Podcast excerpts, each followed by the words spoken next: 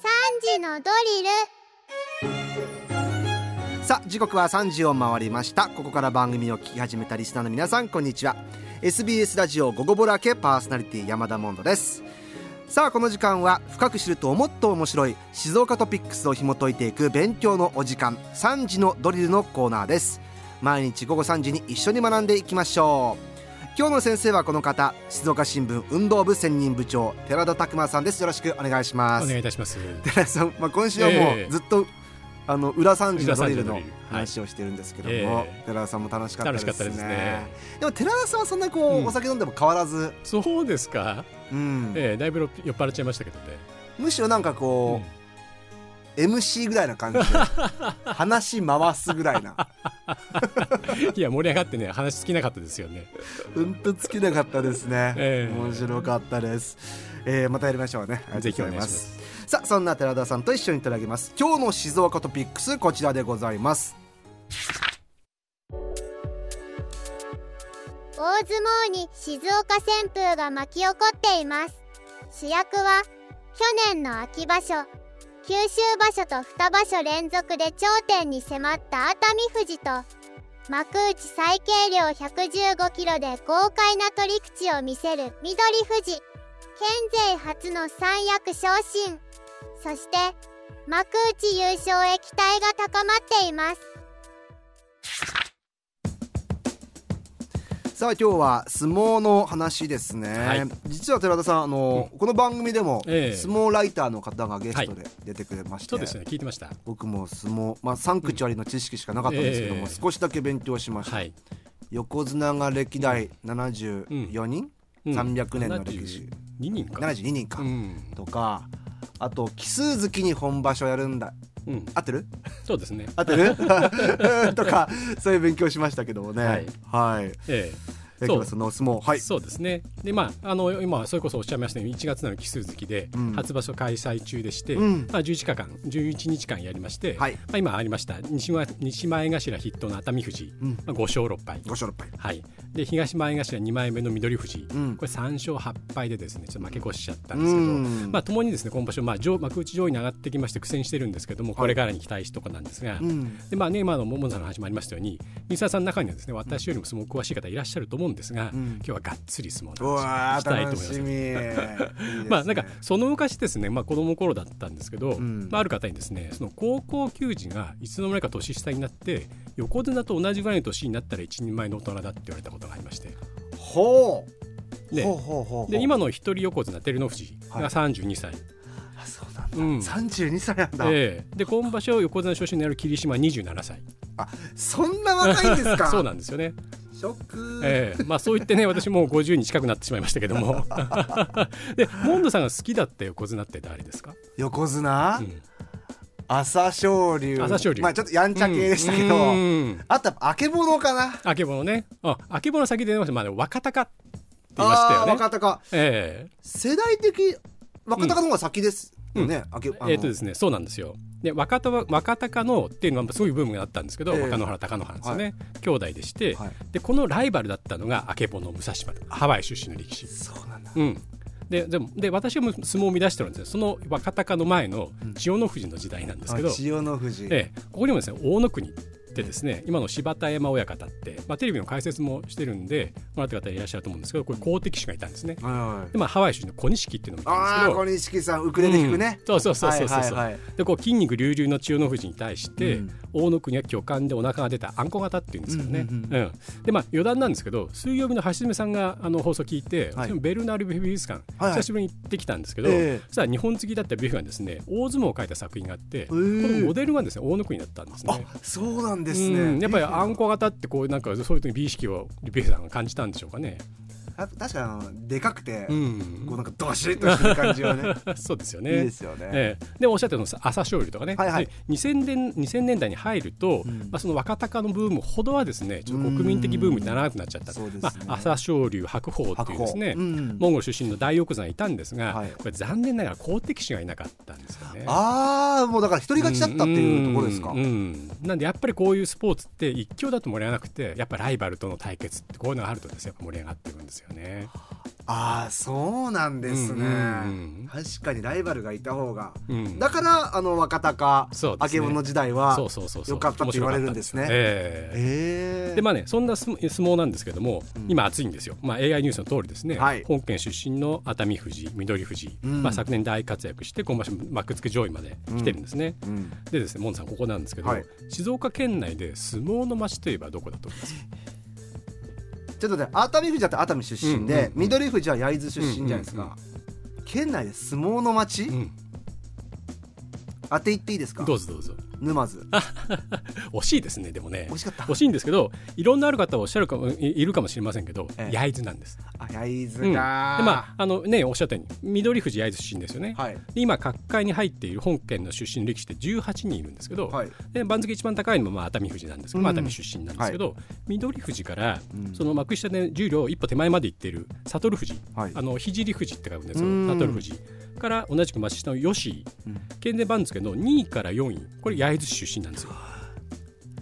そんなにいらっしゃったんですね、でまあ、もちろんね知らな高かっ校の部活として飛龍高校の相撲部ってこれ存在大きいんですけどたもだから僕沼津イメージうだんったうのんかそな、うそうそうなんで沼津って別に間違ってるわけじゃないんですけど、はい今日はちょっと焼津にスポット当てたいと思うんですけどね、うんじゃあなぜ焼津で相撲が盛んになったのか確かに、まあ、今日もねゲストの方焼津を そこううで立てすね直すという方でしたけども、うなぜ焼津が、うんやっぱ港町でそうですよね、えー、体大きくなるようなうん感じなのかな、 まあ、おっしゃるように焼津といえば遠洋漁業の活動で有名なえー水揚げの金額で日本一の港町なんですよね、はいなんで今も昔も焼津港には全国各地からカツオ漁船が集まるんですね、うん、で歴史を紐解いていくと、んこの漁師たちが丘に上がって次のように出るまでうん持て余した時間時間で力比べしたそうなん ですよで相撲身近だったんですねへえそれが相撲につながるってことですかそううなんですよで、まあ、平成の時代にもですね、ええ足を高く四股が綺麗だった片山関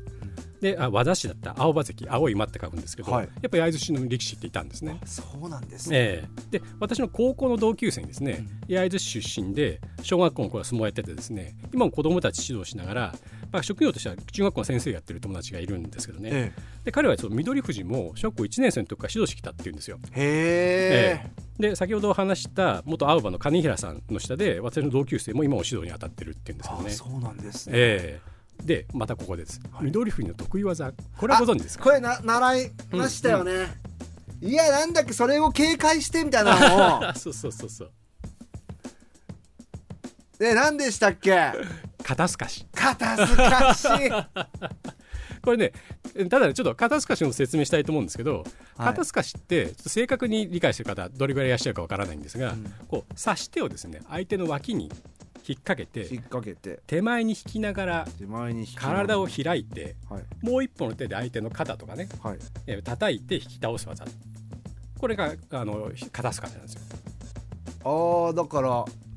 えそっか引き倒すのか、うんはいはいはいはいでこれはですね要するに叩き込みと違うんですね。え叩き込みってわかりますえ叩き込みっていうのよく聞きはますそうですよね、まあ、単に体を開きながらうん相手の肩を叩いて引き倒す、うんうんこうやって要するに、えーとまあ、相手が出てきた時にうん下がりながらうん繰り出す技なんですね、うんよくど土俵際とかで見見かけますよね、はいはいはいでも肩透かしは違うんですよ、うんこちらから相手に圧力をかけてうん自分で仕掛ける技なんですよ、なるほどええでもちろんタイミングが重要で相手の力を利用するんですけど、うんあくまで攻めの技なんですよあ攻めの技なんですね、ううそうなんですよでだから相手から逃げていっては絶対決まらないんですね、ええええ、でしかもミドルフジがすごいのはこの肩透かしをですね、はい右でも左でもできるんですあよ、両方、うんだから相手が動き読めないんですよ、ねはいはいはいええこれ彼の長所一番の長所なんですけど